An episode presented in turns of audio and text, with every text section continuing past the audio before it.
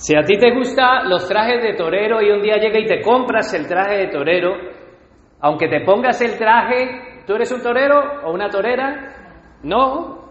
O digamos que a ti te gusta ser un doctor, ¿no? Y te compras una bata de doctor y te compras un estetoscopio, te lo pones en el cuello, entras a un hospital, ya te sientes doctor, pero eso te hace un doctor o un médico, tampoco, ¿no?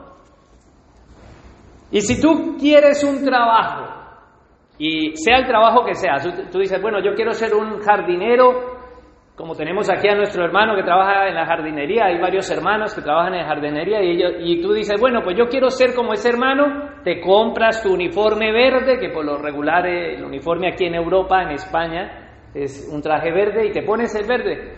Y tú dices, voy a ser jardinero. Por ponerte ese traje eres jardinero, o si te vistes con un pantalón gris con zapatos de punta de acero porque quieres ser un albañil, ¿eso te hace un albañil? Y así yo podría continuar. Y es más, puedo dar evidencia, puedo testificar de ello que, como todos, la gran mayoría saben, mi, mi, mi, trabajo, mi segundo trabajo, porque mi primer trabajo y mi primer labor es ser ministro de la palabra del Señor. Cuando me preguntan a mí, ¿qué, qué, qué profesión tienes? Yo digo, soy pastor. Esa es mi primera profesión. Y mi segunda profesión es ser pintor, ¿no? Y cuando estaba de peón, peón aquí en España se le dice a alguien que es ayudante de aquel que es oficial. Estaba yo de peón, entonces yo veía que el oficial se vestía todo de blanco y yo quería, ya pasaban muchos años, y yo decía, pues yo ya soy oficial, entonces me cambié de empresa y dije, pues ahora es el momento. Ellos no saben que yo era peón. Entonces ahora me voy a vestir de blanco y voy a presentarme como oficial, también porque anhelaba ganar más dinero, porque un peón gana mucho menos que un oficial. Y ahora llego y resulta que eh, me dicen, bueno, sí, me dan el rodillo, que es con eh, una, herramienta con la que se pintan las paredes, y me dice, pinta ese techo. Y yo me pongo a meter el rodillo y a pintar el techo y ahí mismito me van diciendo, ahí en el mismo momento dice, no, no, bájelo, bájelo, tranquilo. No, usted no es oficial. Porque en la forma en que yo estoy pintando me deja en evidencia. Así que me pude, me pude poner vestido todo de blanco, decir que era oficial, a pesar de que llevase años y eso no me hacía. Un oficial porque todavía no había llegado el tiempo y me tocó ser un peón con ropa de oficial. De la misma manera, tú puedes anhelar ser un chef, ponerte un gorro y ir a la cocina y decir que tú sabes cocinar, puedes cocinar, pero no aguantas la presión que hay en la cocina. Y no estoy hablando de la presión de la olla pitadora, estoy hablando de la presión que tiene sacar muchas comidas rápido. Entonces no te hace un chef por ponerte un gorro. Y hoy en día hay gente que piensa que se siente, dice, bueno, yo ya, un hombre que se siente una niña, y dice, pues yo ya quiero ser una niña porque se siente niña y siendo un hombre de más de 40 años dice que es una niña de 6 años. Y cuando esa persona la van a operar, no la operan como a una niña, la oper lo van a operar como a un hombre y van a tener todo su sistema fisiológico, tanto para inyectarle lo van a juzgar como hombre. Así que hay gente que se viste como perro en este mundo y dicen que son perros, pero eso no los hace un perro. Y la otra cara de la moneda es que hay cristianos que se visten pensando que son cristianos y eso no los hace cristianos. El vestido del cristiano muchas veces es ese vestido que que se pone una corbata, unos trajes, vestidos de negro, que los vemos, eh, que van con, su Biblia negra debajo del brazo, eh, es habitual en las mujeres eh, también una vestimenta siempre, una vestimenta que siempre es ese tipo de vestimenta, no, no se pintan, no el pelo larguísimo, no, no, se pone nada de color, muy, no muy llamativas, y a eso se le llaman que es ser cristiano. Y no solamente eso, sino que por congregarse, por venir aquí, también dicen que ser cristiano. Entonces, han reducido también a como el mundo presenta, cómo es que el uniforme externo te puede decir que eres. Y han reducido a eso también el cristianismo. Se dice que es un cristiano porque haces eso. Ah, yo, ¿tú qué eres? Ah, yo soy cristiana evangélica. ¿Por qué? Porque yo voy allí a la calle La Concha, porque yo me congrego y eso no eh, te hace un cristiano. ¿Cómo? ¿Cómo podemos ver que un torero es un torero? Si yo con traje de torero, porque tengo cuerpito de torero, así todo el ¿qué, ¿qué me sirve a mí si me pongo el traje de torero? ¿Qué pone de evidencia que yo soy un torero? Cuando esté en el ruedo, ¿no? Cuando esté ahí capoteando el toro, ahí voy a ver si realmente soy un toro, un torero. O qué me pone de evidencia si yo me he visto de doctor, si se me pone un enfermo delante mío y no lo puedo operar. Y no solamente eso, si me ponen a cocinar y se me quema un huevo. No es lo más fácil cocinar un huevo y se te puede quemar un huevo. ¿Qué me pone de evidencia de que soy un pintor hoy en día, después de tantos años? Hoy en día ya no voy vestido de blanco, puedo ir de todo y puedo demostrar que la ropa tampoco es lo que hace el pintor, sino el acabado. Cualquiera pinta, pero el acabado lo da un solo pintor. Y un hombre puede decir que es una niña, pero la evidencia genética, biológica, dice lo contrario. Podemos decir que entonces el vestido no me define lo que soy. Nunca define lo que soy. Solamente que por lo que somos por dentro, nosotros nos vestimos para identificarnos que tenemos. O sea que es al contrario. Pero a veces la idea como que se trastoca. Y hay un dicho que yo creo que la gran mayoría de latinos la conocen, que es si el mono se viste de seda, mono se queda. Entonces es una banalidad querer disfrazarnos nosotros mismos de una naturaleza que nosotros no somos. Porque tarde o temprano, ¿qué se termina? Se termina descubriendo, así como me descubrieron a mí. Coge el rodillo, pinta allí y dice, no, baja el rodillo. Apenas cómo lo cogí, cómo subí, por dónde empecé, cómo mojé, eh, cómo introduje la herramienta a la pintura, eso me dejó en evidencia. Así que ese mono salió descubierto. Genéticamente, el hombre cuando muera si nuestros restos fósiles, si llegásemos, yo por ejemplo digo, ah, yo soy, yo me identifico como un perro y vivo como un perro, pero yo me muero y dentro de 300 años, yo qué sé, están excavando, buscando los fósiles, no van a decir que encontraron a un perro, porque genéticamente van a decir, este era un hombre, este era una mujer. Los huesos, cuando una persona muere, y Conocemos estos programas que matan a alguien y entonces recobran los huesos y por medio de los huesos se puede definir. Entonces la genética me dice realmente que soy. Socialmente, también, según mis costumbres, puedo poner en evidencia quién soy. Yo puedo decir, soy español. Soy español, sí, de papeles soy español. Pero en base a socialmente, como he sido criado durante tantos años, pues soy colombiano. Mis costumbres todavía están arraigadas eh, en ese sentido.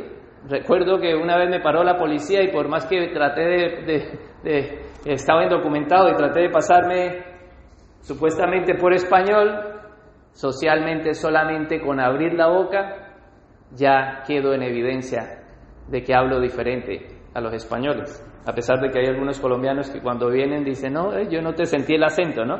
Después de tantos años, pero nosotros culturalmente, según el conocimiento, no podemos decir, yo soy una persona muy sabia, porque me voy a poner en evidencia cuando necesite poner en práctica el conocimiento.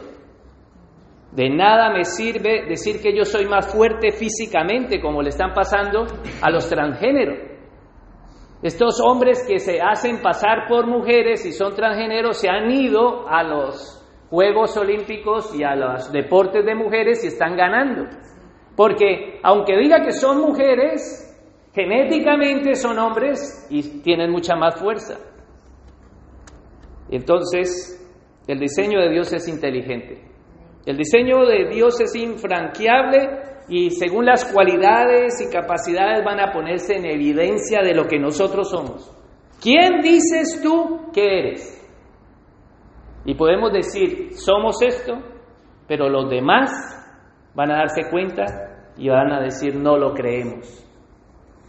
Entonces, en un cristiano nacido de, nuevo, quisiera eh, centrar después de hacer esta introducción, en un cristiano nacido de nuevo, no los que se creen cristianos porque tienen una ropa externa, porque hay muchos que están por allá afuera, que se ponen bata, que hacen profesiones, y hay muchos evangélicos que también se creen cristianos evangélicos. Cuando hablo de cristiano evangélico, voy a quitar la palabra evangélico porque ya eso lastimosamente se ha manchado mucho. Voy a ser más explícito. No estoy hablando sino de un nacido de nuevo. Una persona, ¿cómo podemos saber que una persona ha nacido de nuevo? Que una persona dice ser lo que es. Dice, ah, yo he nacido de nuevo. Ya no estoy hablando de religión, porque también decir yo soy cristiano, hay muchos que se dicen cristianos. Entonces, quiero eh, hacer esta introducción también para las personas que nos visitan. ¿Cómo sé que alguien es una persona nacida de nuevo? Nacida de nuevo puedo decir una nueva criatura, porque dice, de modo pues que si alguno está en Cristo, nueva criatura es. ¿Cómo puedo saber que yo estoy en Cristo y soy una nueva criatura?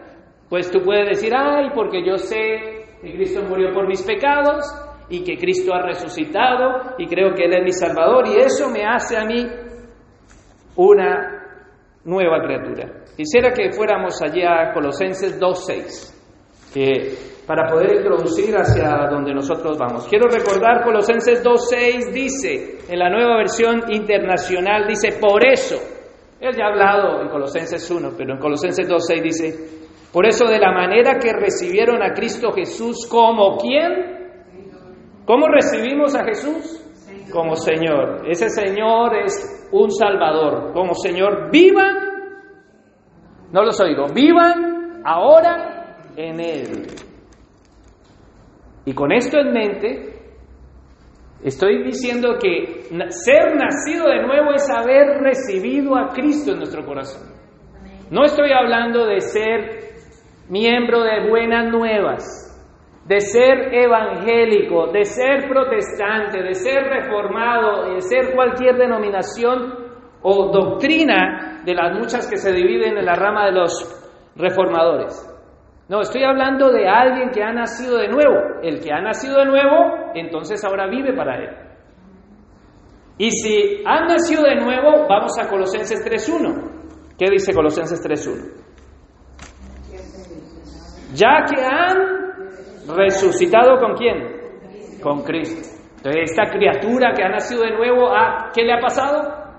Solo aquel que ha nacido de nuevo y que ha resucitado, el que está en Cristo, ha nacido de nuevo y ha resucitado. Ahí ya llaman dos cosas. Vamos al 3.3, Colosenses 3.3.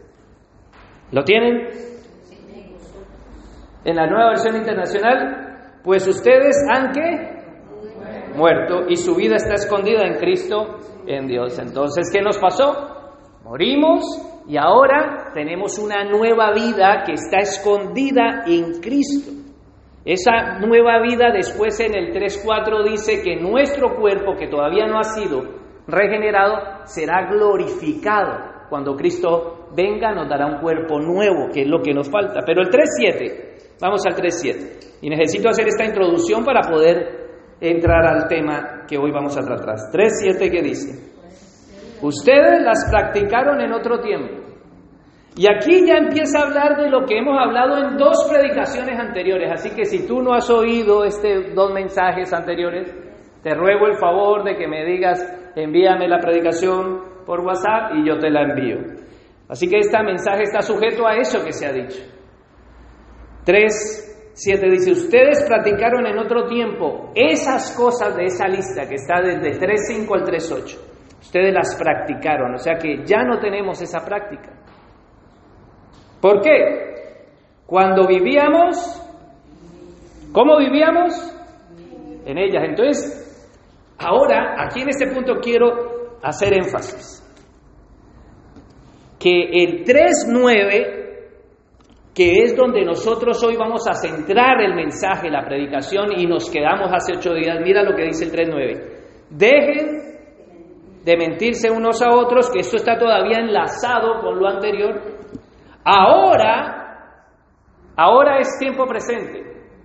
Ahora que se han que, se han quitado el ropaje de la vieja naturaleza con sus vicios. Entonces, hermanos y visitas, es importante, siempre me tomo el tiempo a, introducir un poquito, pero no puedo eh, ahondar o no puedo profundizar.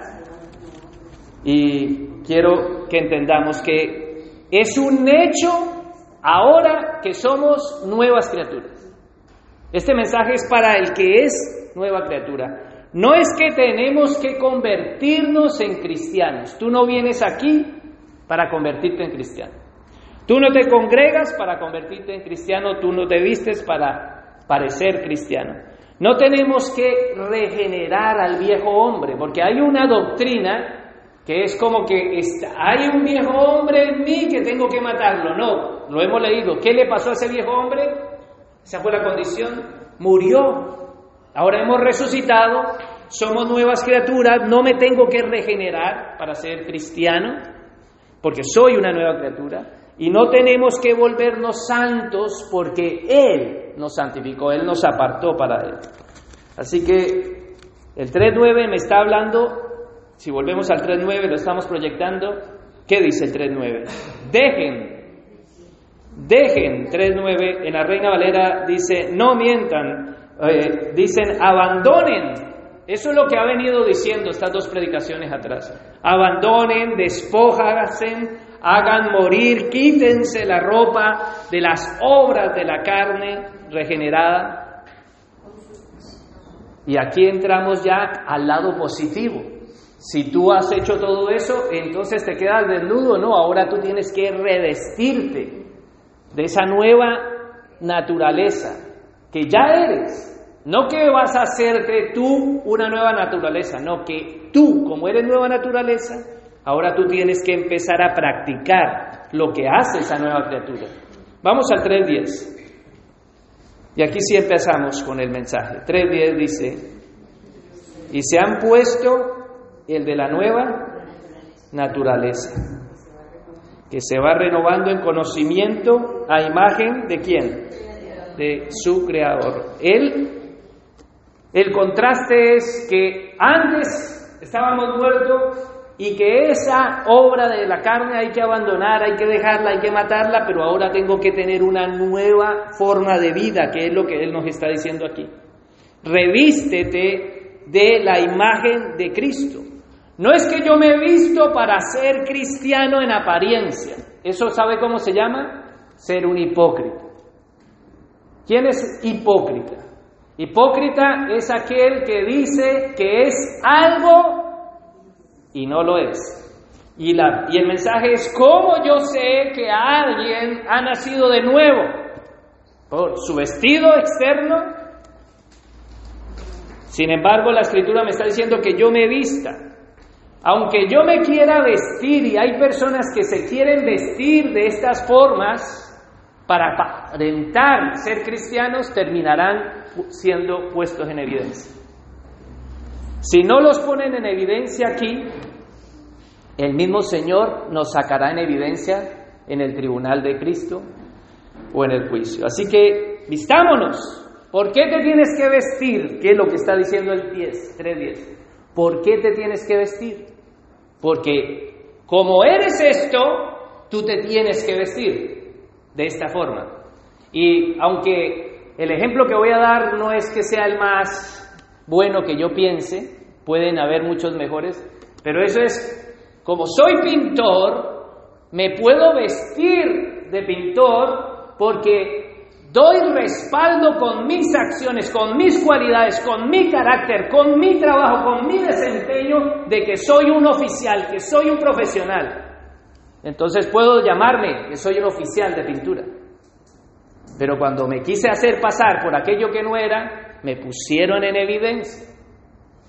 Y eso es lo que está diciendo la carta. Porque ahora eres una nueva criatura, ahora te tienes que vestir. Entonces, partiendo desde ahí, hermanos, no creo que nadie vaya a pensar que hacemos las cosas para convertirnos en algo. No, porque somos algo, se espera de que se hagamos esto.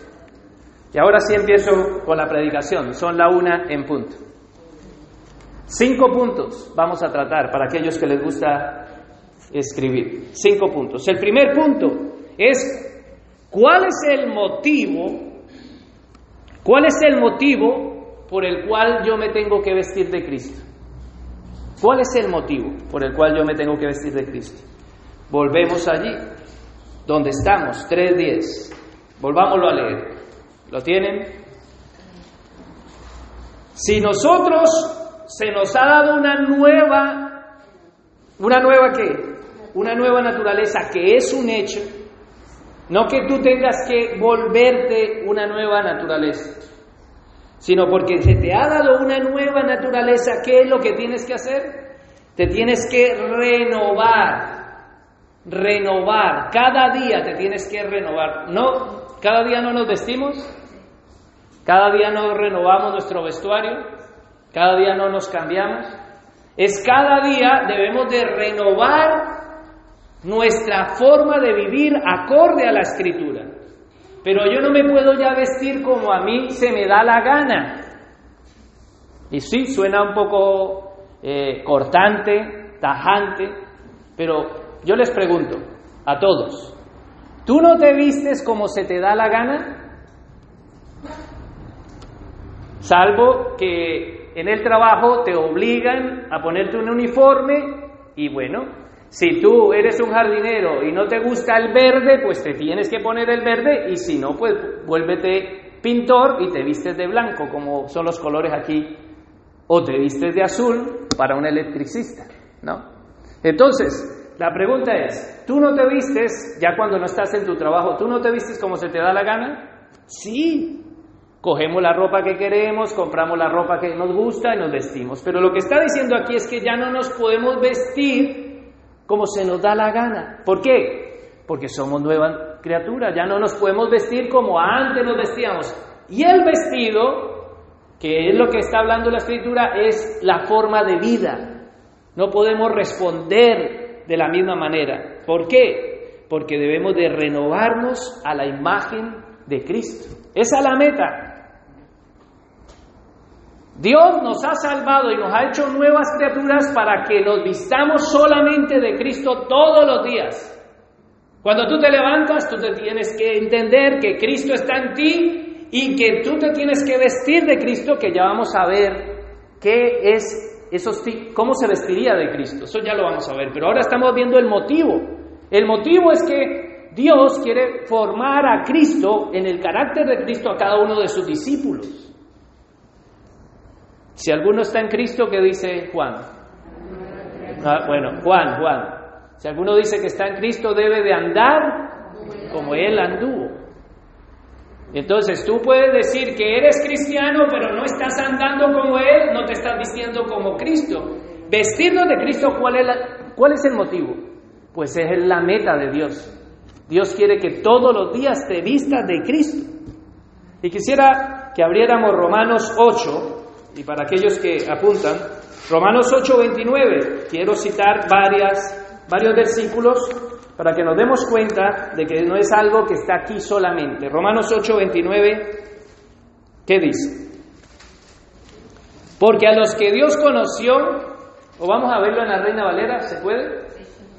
Reina Valera dice, porque a los que antes conoció, cuando está hablando de antes de la elección, también los que predestinó para que fuesen hechos conforme a la imagen de quién? A la imagen de su Hijo, para que Él sea el primogénito entre muchos hermanos, porque a los que Dios conoció de antemano también los predestinó, Dios predestinó que tú seas transformado a la imagen de su Hijo. Nosotros debemos de vestirnos a la imagen de Cristo. Esa es la imagen que Dios quiere que nosotros demos. Y ya que estamos en Romanos, para aquellos que tienen eh, Biblia de papel, no voy a citar Romanos 12. Vamos a Romanos 12. Me voy a saltar un poco el orden que tengo aquí apuntado, pero para aprovechar que ya estamos en Romanos, si no después algunos se pierden. Romanos 12, 2. ¿Qué dice Romanos 12, 2? No se amolden al mundo actual, sino que transformados mediante la renovación en su mente. Así podrán comprobar cuál es la buena voluntad de Dios, buena, agradable y perfecta. ¿Cuál es el motivo principal por la cual yo me tengo que vestir de Cristo? Número uno. O lo digo de otra manera, ¿cuál es la razón por la que tú te tienes que vestir de Cristo todos los días de tu vida? Nos lo está diciendo aquí porque Él nos predestinó, Él nos escogió desde antes de la fundación del mundo para formar la imagen de Cristo en nosotros. Entonces cualquiera que nos vea afuera, si me ven vestido de blanco, aquí en España, ¿qué van a decir? Me ven vestido de blanco manchado de pintura, obviamente. ¿Van a decir que soy un doctor? Un pintor, ay papá, hay un pintor, mamá, hay un pintor, ¿no? ¿Cómo hace la gente del mundo para ver que somos cristianos? Vistiéndonos de Cristo. Entonces, la meta de Dios es que nosotros reflejemos a Cristo, porque Él dice, vosotros sois luminares en medio de una generación maligna y perversa. Lo hemos visto meses atrás en Filipenses. Y quisiera otro versículo, Primera de Corintios 15 para que se den cuenta que el que se tiene que renovar es el hombre interior, se tiene que vestir de esas actitudes de Cristo. Ya Cristo está en nosotros. Yo no estoy hablando de que tenemos que traer a Cristo e imitar a Cristo, no, porque como Cristo está en mí, porque yo he nacido de nuevo, yo tengo que hacer lo que Cristo me está mandando. Veámoslo. Ya les dije la cita, Primera de Corintios, capítulo 15, Versículo 49, nueva versión internacional 1549. Así como hemos llevado la imagen de aquel hombre terrenal. ¿Quién es el hombre terrenal? Que está hablando Pablo aquí. Adán. Somos hijos de Adán, ¿no? Salvo que alguno venga del mono. Así como hemos llevado la imagen de aquel hombre terrenal, ahora llevaremos también la imagen de quién? Del hombre celestial. ¿Se dan cuenta del propósito? ¿Cuál es el propósito? Que como ya no eres hijo de Adán, sino hijo de quién? De Dios, nacido en el linaje de Cristo. Entonces ahora tienes que reflejar la imagen de Cristo. ¿Y no, alguien puede imitar a, a Cristo? ¿no? Eso sale natural. Tú no puedes decir, ay, soy cristiano. ¿Eres cristiano? Ah, sí, como yo. Soy oficial de pintura. Vamos a ponernos en evidencia, sí. Y por eso lo estamos viendo. Primer punto entonces, ¿cuál es la razón, motivo por la cual yo me debo de vestir de Cristo? Porque es la meta de Dios. Dios, su meta es que nosotros reflejemos a su Hijo, porque su Hijo mora en nosotros. Eso es lo que nos ha dicho Colosenses capítulo 1. Dice, Cristo en vosotros, esperanza de gloria. Solamente aquel que está sin esperanza mira a Cristo y te mira a Cristo en ti y empieza a tener esperanza. Tú le, porque tú das esperanza porque Cristo está en ti. Porque estamos hablando de Cristo. Entonces vamos a entender que esto es imposible reflejar, crecer a la imagen de Cristo. Yo, yo les pregunto, ¿alguno de nosotros nació cuando nacimos como bebés y estábamos, ¿qué éramos cuando estábamos en, el seno de nuestra madre, madre, en los brazos de nuestra madre? ¿Qué éramos? Unos bebés, ¿cierto? Tomando leche de los senos de nuestra madre, ¿a que sí? Eso lo hicieron todos lo hicimos y aparte de eso, eso nos convierte en humanos. ¿Un bebé qué es? ¿Su condición qué es? Es un humano. Es un humano, pero todavía ese que es humano es un inmaduro, aunque esté niño. ¿No has visto los niños? Yo, yo tengo varios niños, tres niños, y estos niños me muestran mucha inmadurez. Es un ser humano, completamente es un ser humano, pero internamente todavía no ha crecido, no refleja una imagen de madurez, porque todavía es un inmaduro, porque es niño. Y lo que nos está diciendo la carta es que nosotros que hemos nacido de nuevo, en nuestra condición somos nuevas criaturas, como el bebé, es un humano. Pero no podemos quedarnos siendo esos niños, no podemos quedarnos siendo esos adolescentes, debemos de crecer. Y es lo que me está hablando la carta, de que debemos de madurar espiritualmente. Ya que has nacido no puedes seguir siendo un niño, tienes que madurar, crecer a la estatura de Cristo. Y para eso quiero citar Efesios 4:13. Efesios también es una carta que hemos terminado hace varios meses. Que nos recordemos lo que el Señor nos dijo allí en Efesios capítulo 4, versículo 13. 4:13 dice, de, de este modo todos llegaremos a la unidad de la fe y del conocimiento del Hijo de Dios a una humanidad perfecta. ¿Se dan cuenta? Y me gustaría que lo pusieran en la Reina Valera mejor. Me gusta cómo suena en la Reina Valera. 4.13, Efesios 4.13. Dice, hasta que todos lleguemos a la unidad de la fe, al conocimiento del Hijo de Dios, a un varón perfecto, a la medida y a la estatura de la plenitud de Cristo. Ahora yo te pregunto, ¿tú cuánto mides espiritualmente? Porque nos llenamos la boca de decir, soy cristiano. Eso es una evidencia que solamente el Espíritu Santo te da. Dice la Escritura que el Espíritu nos da convencimiento de que somos hijos de Dios. Pero los demás tienen que ver a Cristo también. Tú tienes que crecer, como dice 4.13, a la estatura de Cristo. Tú no puedes seguir siendo el mismo bebé, el mismo inmaduro. Ese bebé nació. Nosotros hemos nacido espiritualmente, que hemos visto en Colosenses, ¿no? Y que como han nacido, tú no puedes seguir siendo el mismo bebé durante años, decir, ah, yo soy así. No, eso es lo que está hablando la carta. Tú ya no eres un bebé, Tú ya no eres un inmaduro. Es lo que está diciendo ahora. Tienes que madurar a la estatura de Cristo. Esa es la meta. Pero hay cristianos que se quedan, ah, piensan que son cristianos porque se congregan, porque leen la Biblia. Eso no te hace cristiano. La meta de Dios es que crezcamos a la estatura de Cristo, que nos vistamos de Cristo. 4.13. 4.23, vamos a ver Efesios 4.23, ¿qué dice? ¿Lo tienen? Y renovaos en el espíritu de vuestra mente. Y vestíos, 24, ¿lo tienen? Y vestíos de quién? Del nuevo hombre creado según Dios en la justicia y en la santidad de la verdad. ¿Tú de quién te estás vistiendo?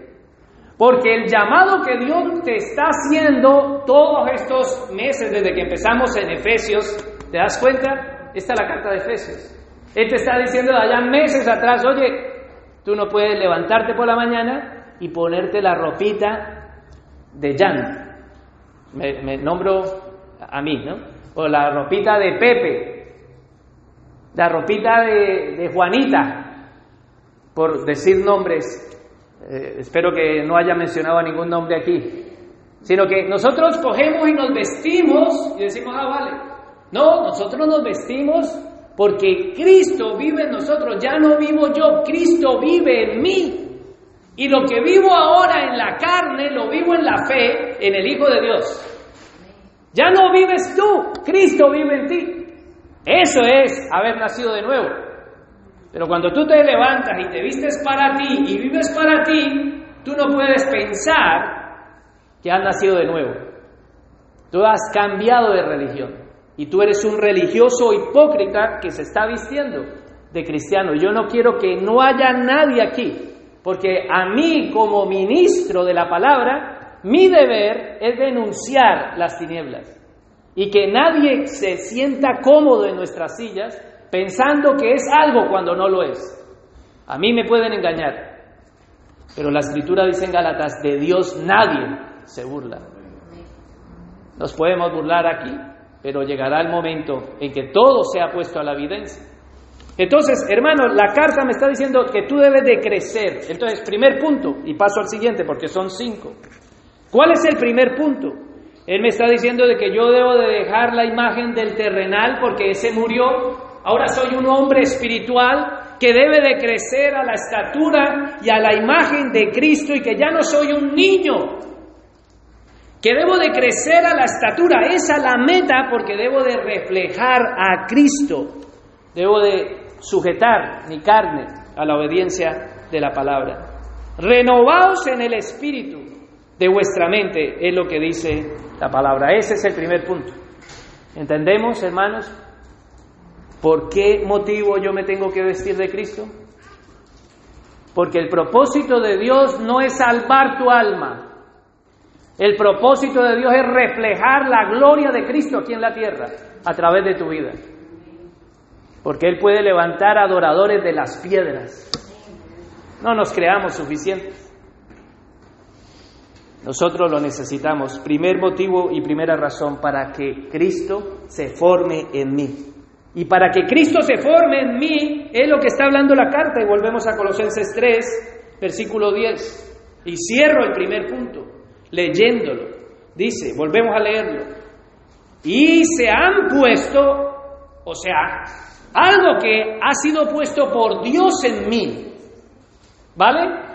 Cuando habla, se han puesto, ¿qué? La nueva naturaleza.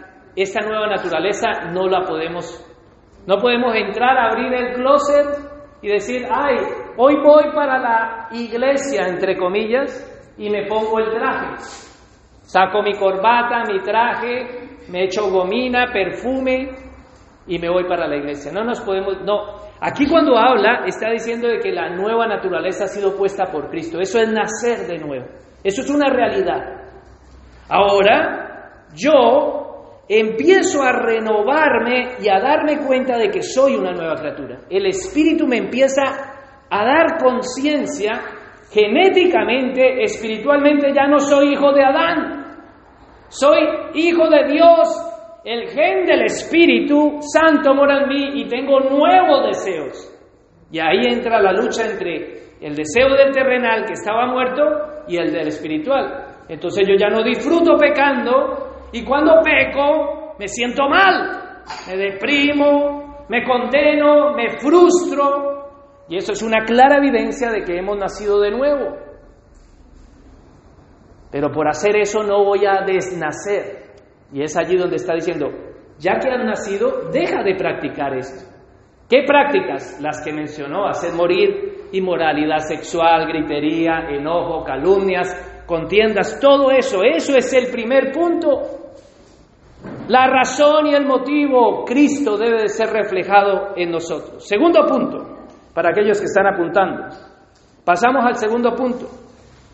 Colosenses 3, versículo 11. ¿Cuál es el segundo punto? El segundo punto es consecuente al primero.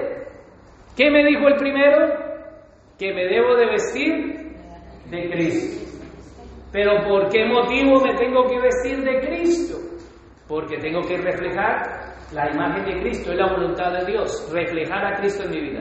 Segundo punto, ¿para quién me debo de vestir? Ese es el segundo punto. ¿Para quién me debo vestir? Y leemos Romanos 3:11.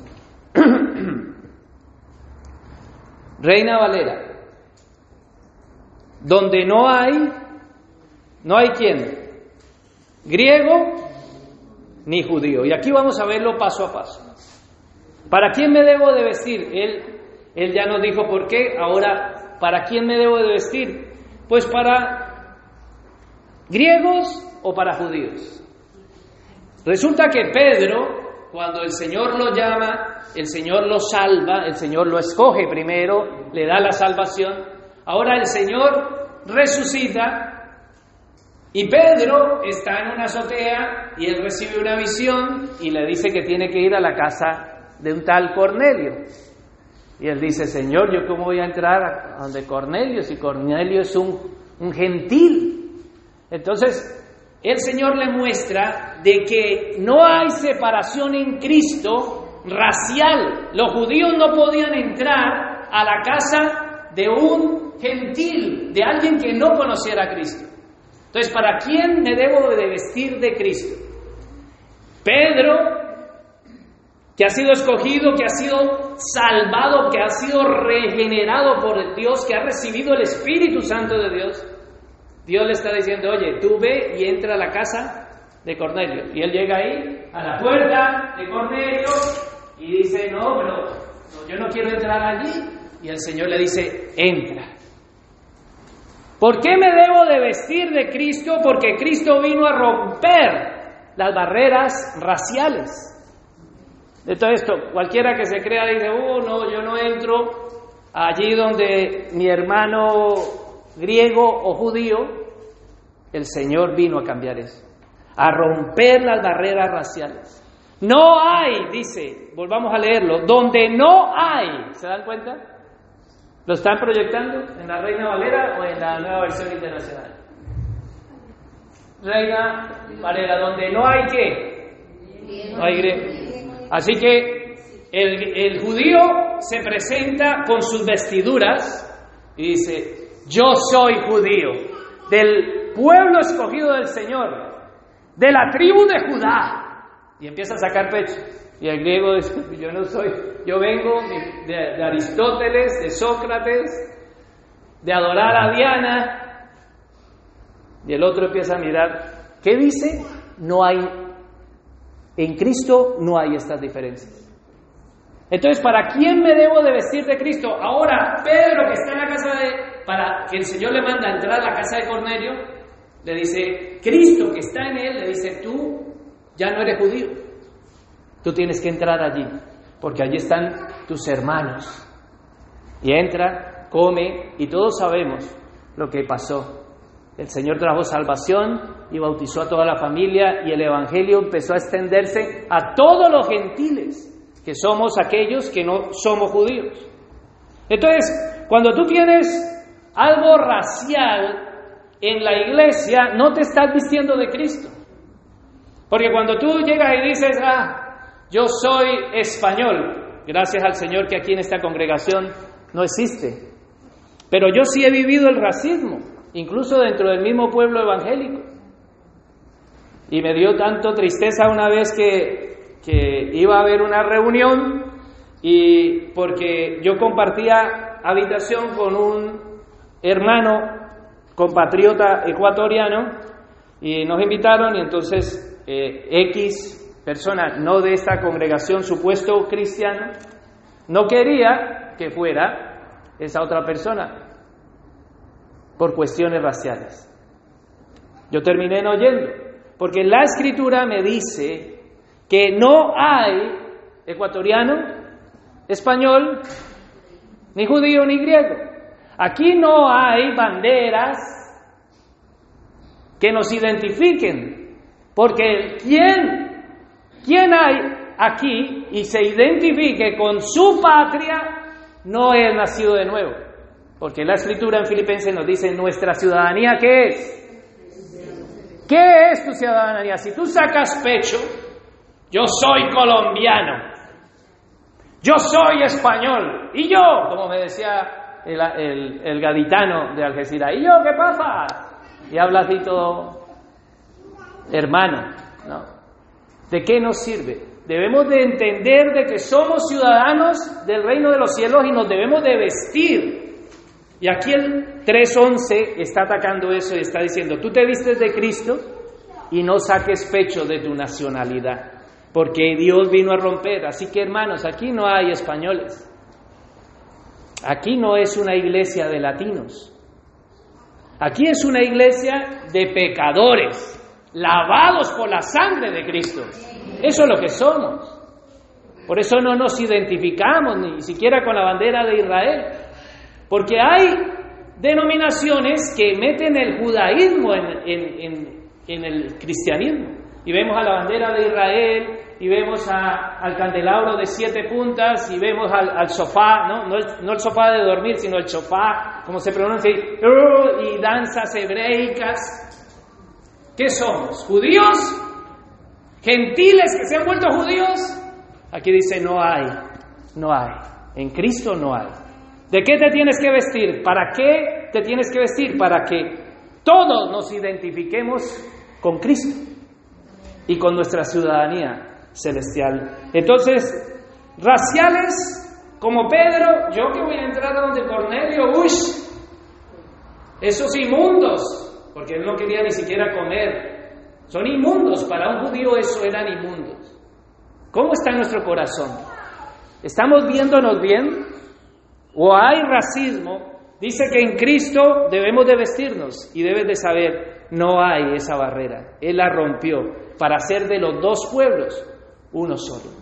Ya no existe ni siquiera el pueblo judío como tal, en el sentido de que el pueblo judío antes de Cristo era la nación santa, sola la nación santa, pueblo adquirido por Dios, Únicamente solo era el pueblo donde Dios había salvado. Pero Cristo por medio de los judíos trajo la salvación al mundo. Y eso es lo que le choca a los judíos. Entonces, sigamos viéndolo. Donde no hay griego ni judío, ya lo vimos. Y mira el siguiente punto. Circuncisión ni incircuncisión. Y aquí encontramos para quién me debo de vestir de Cristo. Está el judío espiritual que dice, yo diezmo, yo ofrendo, yo visito, yo predico, ese es el judío. Yo soy circunciso desde el octavo día, soy cristianito desde la escuela dominical y empieza, eso no es vestirse de Cristo. Empieza a ver al que, uy hermanita, tú hace tiempo que no vienes, estás descarriada, estaré orando por ti. Y no, no la ha llamado, nunca la llamó. Ahora se preocupó, cuando la vio le surgió la preocupación, pero no llamó para preocuparse. Eso es lo que está diciendo la carta, que debo de vestirme no religiosamente, no diciendo yo soy circunciso y este otro es un incircunciso o una incircuncisa, que debo de vestirme de Cristo para aquel que es un incircunciso precisamente, aunque yo sea circuncidado. Aunque el Señor me haya bendecido, yo debo de tener paciencia con aquellos pecadores, con aquellos que el Señor está apartando, pero no debo de vestirme religiosamente. ciertamente los judíos se vestían religiosamente y el Señor aborrece esa clase de vestido, aborrece que aparentamos ser algo que no somos. ¿A quién estás engañando? ¿Te estás engañando a ti? El publicano está diciendo, yo pecador, sí Señor, sé propicio mi pecado. Y el que es un hipócrita, circunciso, está diciendo, yo vine a la reunión de oración, yo estoy haciendo los estudios bíblicos, yo estoy, y está totalmente apartado. ¿Para quién me debo de vestir? Y él rompió la barrera religiosa que es esta. Circuncisión y incircuncisión no existe. Son tradiciones de hombres. Y vamos a ver la otra. ¿Lo tienen? ¿Qué dice? Ni circuncisión, bárbaro, ni bárbaro, ni excita. Ahí es que está mal. Ahí parece que dijera a, a Cintia, pero es bárbaro y excita. ¿Vale? Y esto es que me debo de vestir de una manera cultural y que la cultura no, no me he visto en base a la cultura que el mundo da. Y quiero explicar esto. Por ejemplo, un bárbaro en ese tiempo es alguien inculto. Alguien inculto, alguien que no ha tenido educación. Entonces, si tú te estás vistiendo de Cristo, ¿para quién te tienes que vestir? Tú tienes que separarte porque eh, es que la hermanita tiene mala ortografía y ha escrito males. ¿no?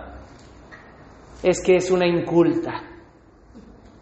¿No? Que, nos reímos, pero a mí me han venido a llamar la atención y a decir, oye, Hace años vino una persona que ya no está aquí entre nosotros a decir que había escrito. Le dije, muy bien, siéntate, siéntate y arregla la ortografía. Pero claro, cuando se le manda a sentar y a cambiar, no, no, que lo haga esa, y en ese tiempo no estaba nuestra hermana, esa inculta, ¿no? Los, los cultos, en, en, base a la cultura, ven a todos los demás como unos incultos. O sea, ellos son unos bárbaros. En el sentido bárbaro, está hablando de alguien culto comparado a una excita. Una excita es un salvaje. En ese tiempo, la cultura excita, pues iba matando a la gente y le iba quitando las cabezas. Al primero que mataban, ellos se bebían la sangre del primero que mataban. Entonces, un excita era un salvaje.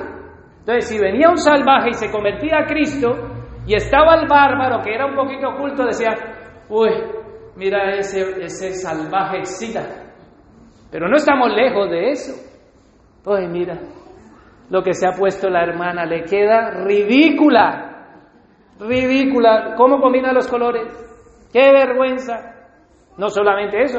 Pues estamos no solamente en el sentido cultural, porque estoy hablando de la cultura, pues si alguno se viste culturalmente de alguna forma, otro se viste de otra forma. Y dice que ya no hay esas diferencias. Cristo, si yo me visto para Cristo, me visto para ese bárbaro y para ese excita. Sea salvaje o no, sea culto o no. Pero hay gente que se cree de la alta alcurnia. No sé si me entiendan la expresión de la alta alcurnia, que creen, se creen que tienen sangre real, ¿no? Que son descendientes de Felipe. Cuando viene Felipe, el rey Felipe le dice, ¿qué pasa, tío? ¿No? Porque está en España, le dice, ¿qué pasa, tío? Bueno, no entienden el chiste. Pero hermanos, vestirnos de Cristo es empezar a dejar de ver a los otros como gente inculta, a ver a los otros como gente que no se ha circuncidado, a dejar de ver a los otros como, ay, esa cultura. ¿no? Incluso dentro de nuestros propios países, sucede el racismo o no. Aquí en España se ataca a los del EPE, ¿no? Se burlan de los del EPE, que los del EPE son tontos, o sea, todos los, los chistes de gente que no, como que no tiene muy buena cultura, son los del EPE. En mi país son los de pasto, ¿no? Los pastuzos, y hay chistes de los pastuzos en el suroccidente de Colombia. Y conocemos también a los, a los argentinos, a los porteños, ¿no? Che, y eso que les supura, soy argentino, eso van con el orgullo.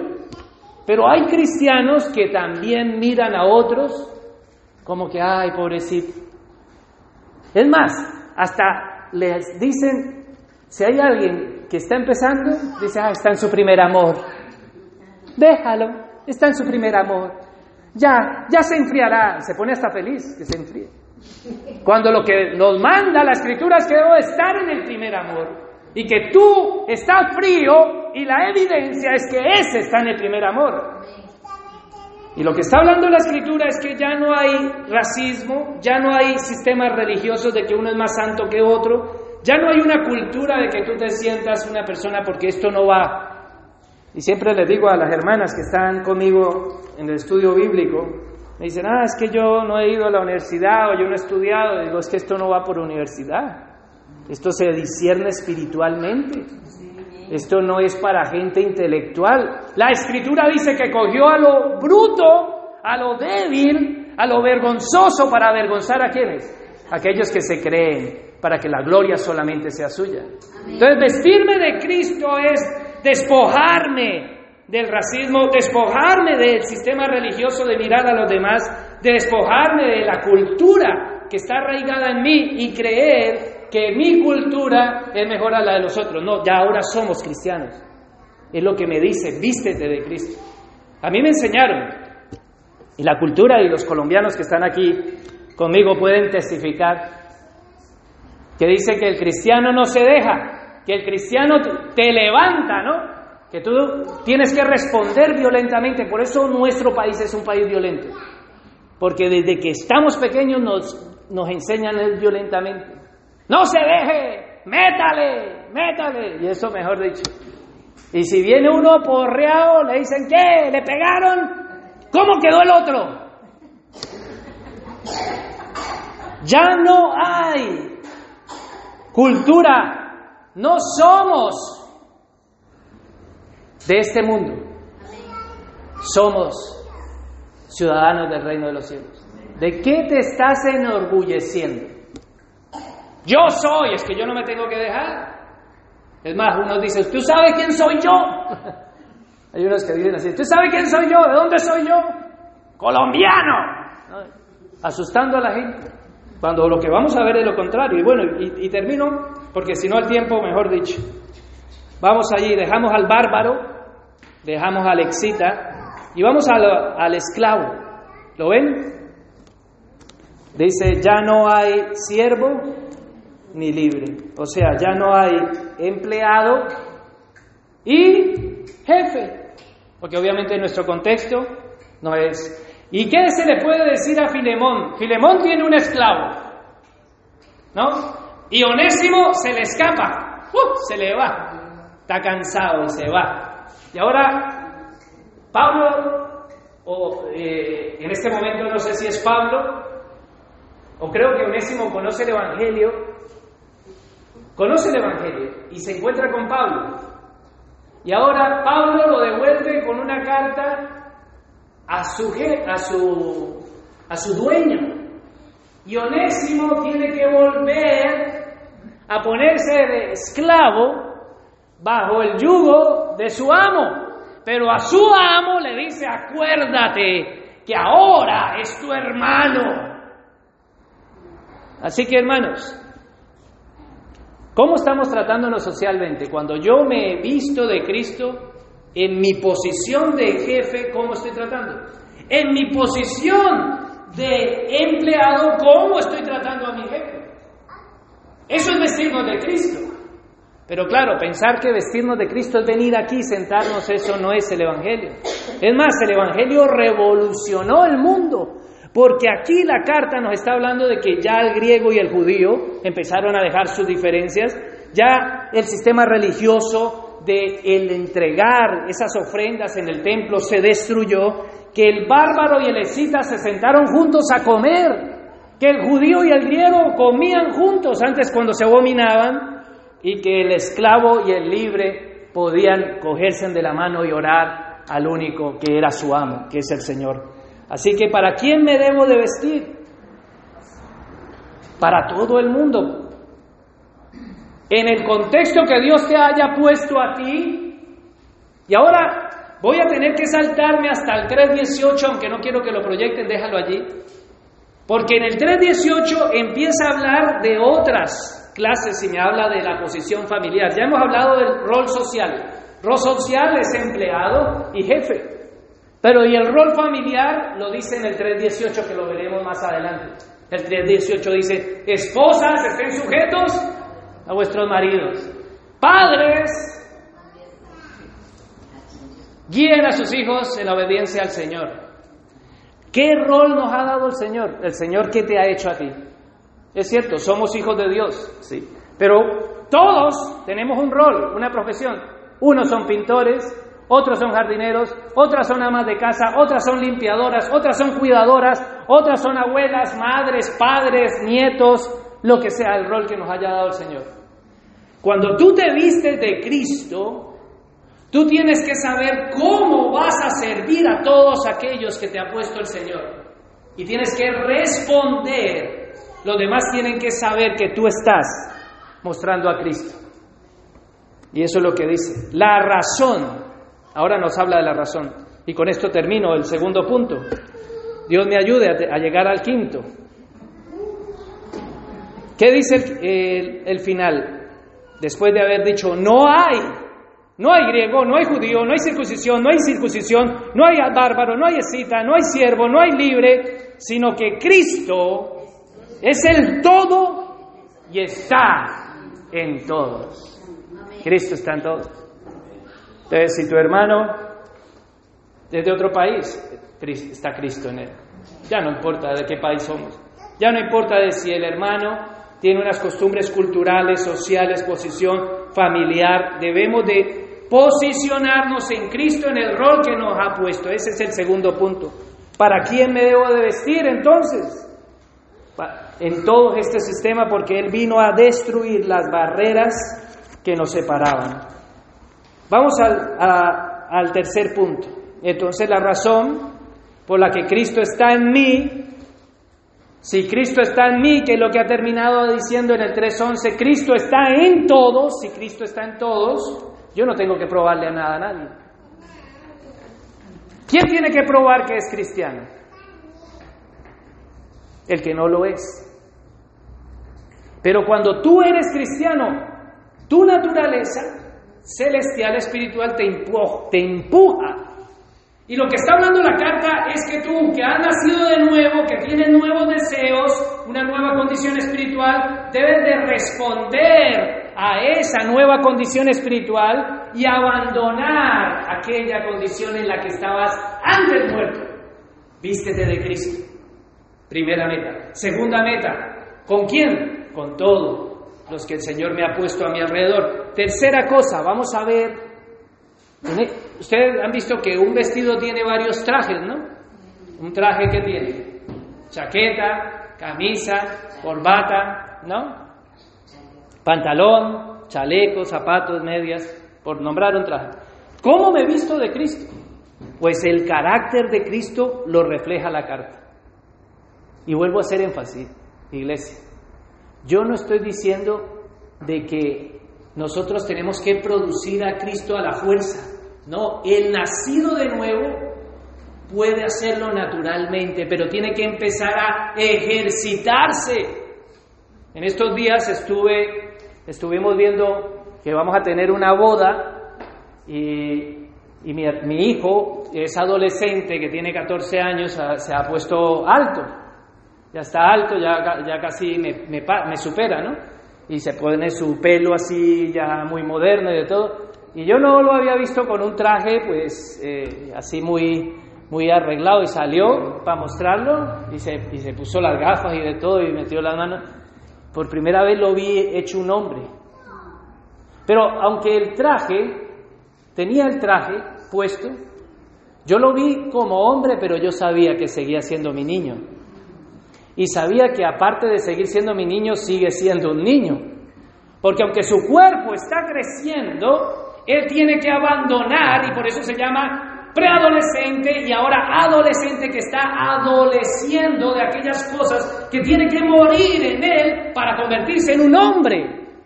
Y lo que me está hablando la carta es que yo me he visto de Cristo y adolezco de las cosas que me eran de niño para crecer a la estatura de un hombre. ¿Cuál es ese hombre? Efesios 4:23. 4:13, perdón, Efesios 4:13. Crecer a la estatura del hombre que me tengo que convertir. El hombre y la mujer, obviamente. El hombre y la mujer a la estatura de Cristo. Ya no podemos. ¿Cómo es ese vestido? Pues ahora lo dice el 3.12, tercer punto. ¿Qué tiene el vestido de Cristo? Ese es el tercer punto. ¿Qué tiene? O sea, ¿qué es lo que yo tengo que poner en práctica con este vestido que tengo? Vamos al 3.12. Veámoslo en la Reina Valera, por favor. Dice, vestíos, otra vez la palabra vestidos, ¿se dan cuenta? Vestíos pues, ¿cómo debemos vestirnos? Como escogidos de Dios. Pero obviamente la carta desde Colosenses capítulo 1, versículo 9, por eso hay que interpretar la carta dentro de su contexto para no sacar el texto fuera de contexto. Cuando yo hablo de vestirme, como escogido de Cristo, no es que cualquiera persona se puede hacer que Cristo lo escoja porque hace esto, no, sino porque como ya hemos sido escogidos en una naturaleza nueva, yo debo de vestirme, de reflejar esa naturaleza. La gente tiene que darse cuenta de que yo soy un escogido de Dios. Porque una cosa es que tú digas, yo soy una sierva del Dios viviente. Un siervo del Dios viviente. Tiempos atrás, eso era un honor, ¿no? Y en nuestro contexto en América, en América el ser cristiano protestante es algo que está en la moda. Pero ¿cómo yo entiendo que realmente soy un escogido de Dios? Porque me he visto o no. Es al revés. Yo me he visto con las acciones que me va a decir porque precisamente por lo que soy, tengo que dar evidencia de lo que soy. Por naturaleza propia mía sale, eso sale de mi corazón hacerlo. Es que me llama, es que, es que si hago otra cosa me siento mal. Y ahí es donde la vamos a ver. Vamos a ver la lista. La lista no la puedo volver a, a citar. Ya hemos hablado dos domingos atrás, 3.5 a 3.8. Él ha dicho, esto era lo que antes hacía. Ahora, vístete de lo que eres. Ahora sí eres un escogido de Dios, pero que se vea. ¿Dónde está el traje? Que se vea. Da evidencia, muestra a Cristo, a los demás, al griego, al bárbaro, al escita, al, salvaje, al libre, al esclavo, al empleado, a la jefa, a la suegra, a la nuera. Muéstralo, vístete, dice, como escogido de Dios. Santo es apartado y amado. Y ahí empieza el primer punto. Uy, el primer punto sí, viene bien picadito. Yo traté de picar bien la cebollita y hacer la ensalada y echarle el aceite que solamente el Espíritu Santo puede generar en ustedes. Que no, no voy a llamarlo a ustedes a ungirlos con aceite. Hay algunos que dicen, ay no, que no me eche aceite, que me mancha la ropa. ¿No? Prefieren la ropa antes de que le eche aceite. Bueno, aquí no echamos aceite, no tengo nada en contra de aquellos que quieran echar aceite. Pero yo me hablo del aceite del Espíritu. Nosotros somos gente espiritual dentro de una carne carnal que tiene deseos carnales. Y el contraste ya lo ha hecho en el 3.5 de una lista de lo que tú tenías que abandonar y ahora te va a decir lo que tienes que hacer. Y aquí es donde entra el 3.12 dice, vístete así, escogido, amado, santo, de entrañable qué? Misericordia. ¿Tú eres misericordioso? ¿Te caracteriza la misericordia? ¿El afecto entrañable? ¿Eres de un corazón compasivo? ¿O tú estás por encima del otro? Misericordia es darle al otro lo que no se merece. Eso es misericordia, ¿o no? Pero si tú le das lo que se merece, eso no es misericordia, eso es justicia. ¿O no? Tú le estás pagando como debe. Ah, tú me lo has hecho, pues ahora no te, te voy a pagar así o no te pago. Pero misericordia es darle lo que no se merece y el Señor nos está diciendo, vístete con qué? Con misericordia. Que no te pongas por encima del otro. Y ahora, ojo, yo no estoy hablando de que entonces ya seamos unos tontos, ¿no? Y que entonces eh, el, onésimo, que es el esclavo que manda a donde Filemón, que es el amo, ahora el esclavo quiera ponerse por encima del amo. No, Dios hizo a Filemón amo. Y Onésimo le dio el estatus de esclavo. Nosotros estamos donde Dios ha querido ponernos. Dios está en control de todo en nuestra vida. Ahora, podemos avanzar más si Dios nos permite avanzar, porque Dios está en control de nuestra vida. Y podemos llegar hasta donde Dios quiera y permita. Pero ser misericordiosos es abrir los ojos a la necesidad del otro. Si tú ves necesidad, te estás vistiendo de Cristo, te das cuenta que vestirse, el tercer punto, una de las, de las piezas, por decir, de ese traje que te tienes que poner es la misericordia. ¿Cuándo? Todos los días. No es que hoy salga y dice, ah, y hoy sí se va a enterar. Y ahí deja la misericordia en el armario. Dice que todos los días se tienes que vestir de misericordia. Es que yo no puedo más. Yo no lo aguanto más, Señor, llévatelo. No, te dice que tengas misericordia. Mira la siguiente, porque el tiempo se me va en estos diez minutos. Y no quiero correr tampoco, si no lo dejamos allí para hasta donde el Señor lo permita. Pero tengo que decir para que sea digerido por nosotros. Nosotros estamos acostumbrados a correr. Y lo que nos está mandando la carta es paciencia, que ya lo dice más adelante. Vamos a ver después de misericordia, me habla de benignidad. Benignidad es bondad hacia los demás. Es ser fáciles de llevar. Eso es alguien bondadoso, es que sea fácil de llevar. Le dice, oye, por favor, puede... ¿Qué? No, hombre, eso así no es. Pero, y a veces la gente del mundo tiene más misericordia, más paciencia, y el otro que no, hombre, que, que así es. ¿Qué te está llamando la carta? Que una de las piezas de ese vestido que tiene Cristo es que tienes que ser fácil de llevar, que no puede ser un insoportable, que no puede ser un cansino, que tienes que ser fácil de llevar, que tienes que sacrificarte por el otro, que tienes que poner buena disposición, aunque no quieras. Es más, el Señor sabe qué, le, qué le decía la cultura de ese tiempo. Si viene un romano y te dice, oye, coge eso, ven conmigo una milla, tú tenías que levantar eso y llevarlo con buena disposición. No diciendo, ay, este yugo que me ha puesto Dios, este romano pesado que le llevo esto porque si no me mata, ay, qué pereza, ¡pum! Llegaste a la milla, ya está. Y ahora el romano te dice, cógelo otra vez y vamos que todavía falta otra milla. Dice el Señor que la misma disposición de la primera milla tenías tú que levantar y decirle, vale, la llevo. Porque Dios está poniendo en ti esa carga. Pero nosotros no queremos tener una carga y el Evangelio es llevar la carga de la cruz de Cristo. Y la cruz de Cristo es ser bondadosos, fáciles de llevar. Sacrificarnos por el otro. Pasamos a la siguiente. De humildad. ¿Lo tienen proyectado?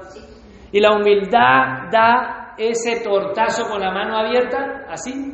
¡Ta! Y después te devuelve para el otro cachete. ¡Ta! Así quiero que se vayan con esa imagen. Porque hermanos, a mí me ha dado, así me ha dado a mí la palabra, con el orgullo y el egocentrismo. Qué orgullosos y egocéntricos somos. Ay, no, pero ustedes son, ustedes no, ¿verdad? Cuando ustedes dicen que no son, yo les pregunto, ¿ustedes no están centrados en ustedes mismos? ¿No pensamos siempre para nosotros mismos? Que pensamos solamente aquí es lo que yo digo, se hace lo que yo quiero y si obramos de otra manera no somos humildes. El Señor nos llama a ser humildes, a que abandonemos el orgullo y el egocentrismo. Él nos, por cuestión de tiempo yo les voy a leer un versículo bíblico. Dice, la actitud de ustedes debe de ser como la de Cristo Jesús. Eso, desde Filipenses nos lo está diciendo. ¿Tú te estás diciendo de Cristo? ¿Cuál es tu actitud en tu trabajo? Porque el romano viene y te dice, toma, pon esta milla. Tu jefe viene y te pone, y tú, ¿cómo estás haciendo las cosas? Ay, que la milla, y que otra milla. ¿Cómo estás haciendo las cosas? ¿Cómo estás limpiando? ¿Cómo estás pintando? ¿Cómo estás cuidando a, a esa persona mayor que estás cuidando? ¿Cómo estás cuidando a los niños? La actitud el Señor la está viendo y está diciendo, ojo, que tienes que tener misericordia, bondad, humildad. Y vamos al siguiente, porque espero poder llegar. Benignidad, humildad y de mansedumbre. Ay. Otra vez. ¡Ta! En un cachete le vuelvo el mascadero para el otro lado. Y ahora, ¡ta! Para el otro lado le vuelvo el mascadero. Así quedé yo, hermano. Si la palabra no sacude nuestro corazón, ¿qué la va a sacudir? Seguiremos siendo los mismos orgullosos, egocéntricos y altivos que no quieren sufrir daño. Porque eso sí, cuando mi esposa en su carácter me hace algo, entonces yo no quiero sufrir daño. Y lo que me habla la mansedumbre es que yo tengo que tener mansedumbre y la mansedumbre es capacidad para sufrir el daño, por amor. Yo tengo que decir, ¡ay! No me está gustando lo que me está haciendo. Porque lo vamos a sentir en nuestro cuerpo. Porque nos vamos a ofender, porque esta es la carne, la naturaleza que tenemos. Pero la nueva criatura ha sido capacitada por Dios para sufrir el daño. Para que tú tengas disposición de recibir el mal. ¿Y sabe qué? ¿Por qué puse esa cachetada, Porque dice la escritura que a Cristo le dieron cachetadas y no respondió igual. Y lo que me está diciendo la palabra es que la actitud nuestra debe ser como la de Cristo. Vestirnos de Cristo es vestirnos de la actitud de Cristo. Y es que Cristo ya está en nosotros y yo debo de ejercitarme en la actitud de Cristo. Si Cristo está en mí, yo debo de practicar la vida que Cristo, porque Él vivió mi vida y fue condenado como un pecador, ahora yo vivo la vida que Cristo vivió, porque ya no vivo yo, Cristo vive en mí. Y lo que vivo ahora en la fe y en la carne, lo vivo en la fe en el Hijo de Dios. ¿Tú vives en la carne? Vivir en la fe es obrar en fe, es que se vea. La fe sin obras, estás muerto, papá y mamá, hijo, hija, papaito, estás muerto. Despabila y si no hay esto, póstrate ante el Señor y dice, Señor, derrama gracia y salvación sobre mi vida. Necesito de ti humildad, bondad, misericordia, mansedumbre, para no responder con insulto cuando me insulten. Esa es la actitud de Cristo. El Señor dice, aprended de mí, que soy manso y humilde de corazón. ¿Y sabe qué le decimos nosotros? Yo el primero. Era lo primero que yo decía. No, no, no, no, no. ¿Poner la otra mejilla? Ah. Manso pero no menso. Entonces no estamos aprendiendo de Cristo. Aprended de mí que soy manso y humilde de corazón. Él dice, descansar. ¿Se da cuenta? Ese versículo está extraer vuestras cargas. Y cuando Él dice, trae vuestras cargas a Cristo, Él dice, y aprended de mí. Es allí cuando yo traigo mis cargas. Pero claro, si yo no quiero ser manso y humilde y aprender y vivir la vida que Cristo me está llamando a vivir, yo sigo cargado, yo sigo enojado, yo sigo practicando el orgullo, yo sigo egoísta, yo sigo irritable, yo sigo haciendo daño, yo sigo sin sacrificarme por nadie, yo sigo siendo un imposible donde yo vaya, no soy fácil de llevar, yo me creo por encima de todos. Entonces yo estoy cargado. Venir a Cristo es despojarme de todo eso y decir, Señor, yo quiero vivir la vida que tú quieres darme. Paciencia es lo que muchos en este momento están perdiendo. Y es lo que sigue a continuación.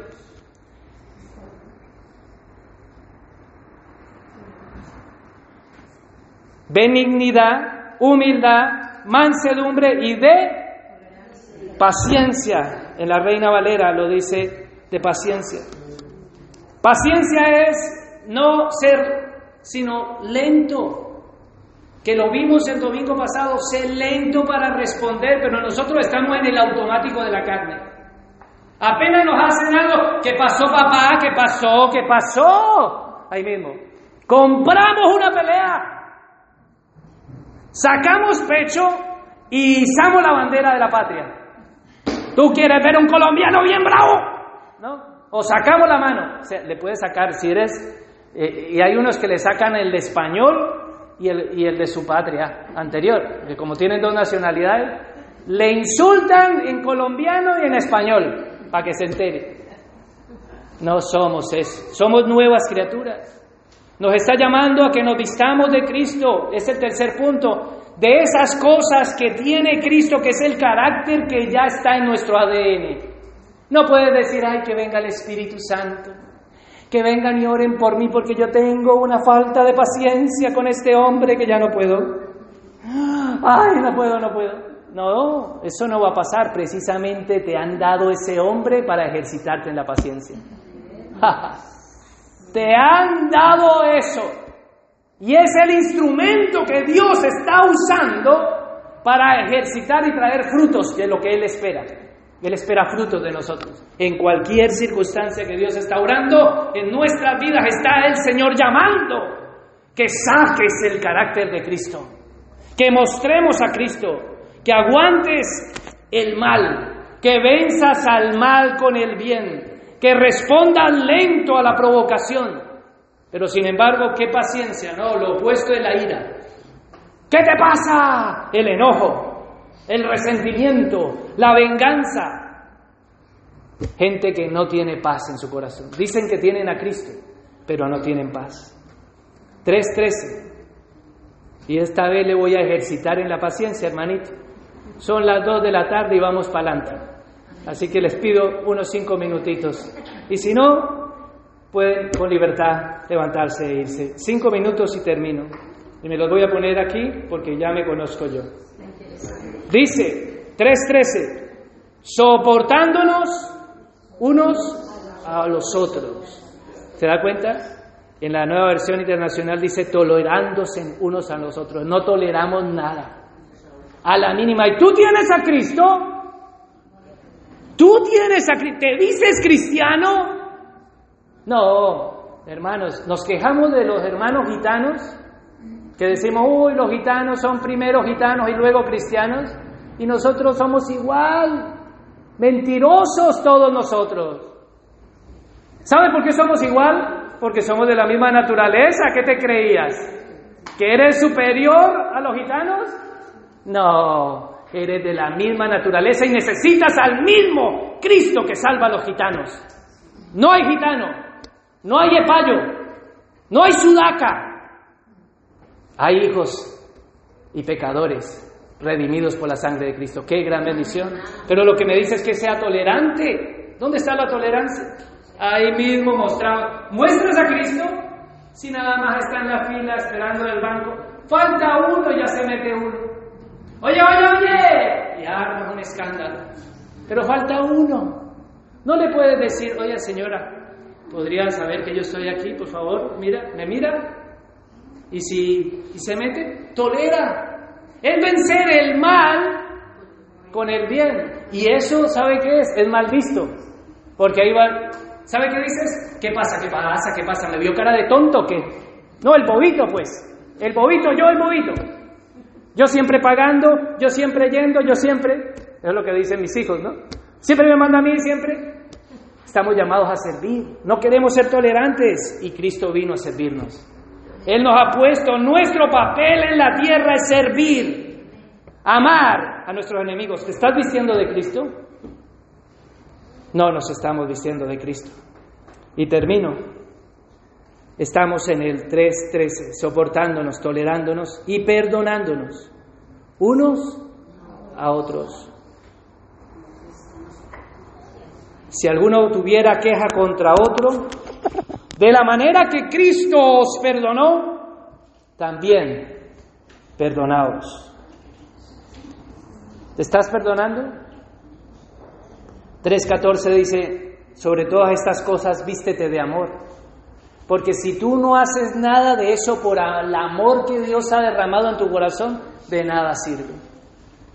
Porque si tú estás haciendo el paripé de ser humilde, algún día se te va a poner en evidencia.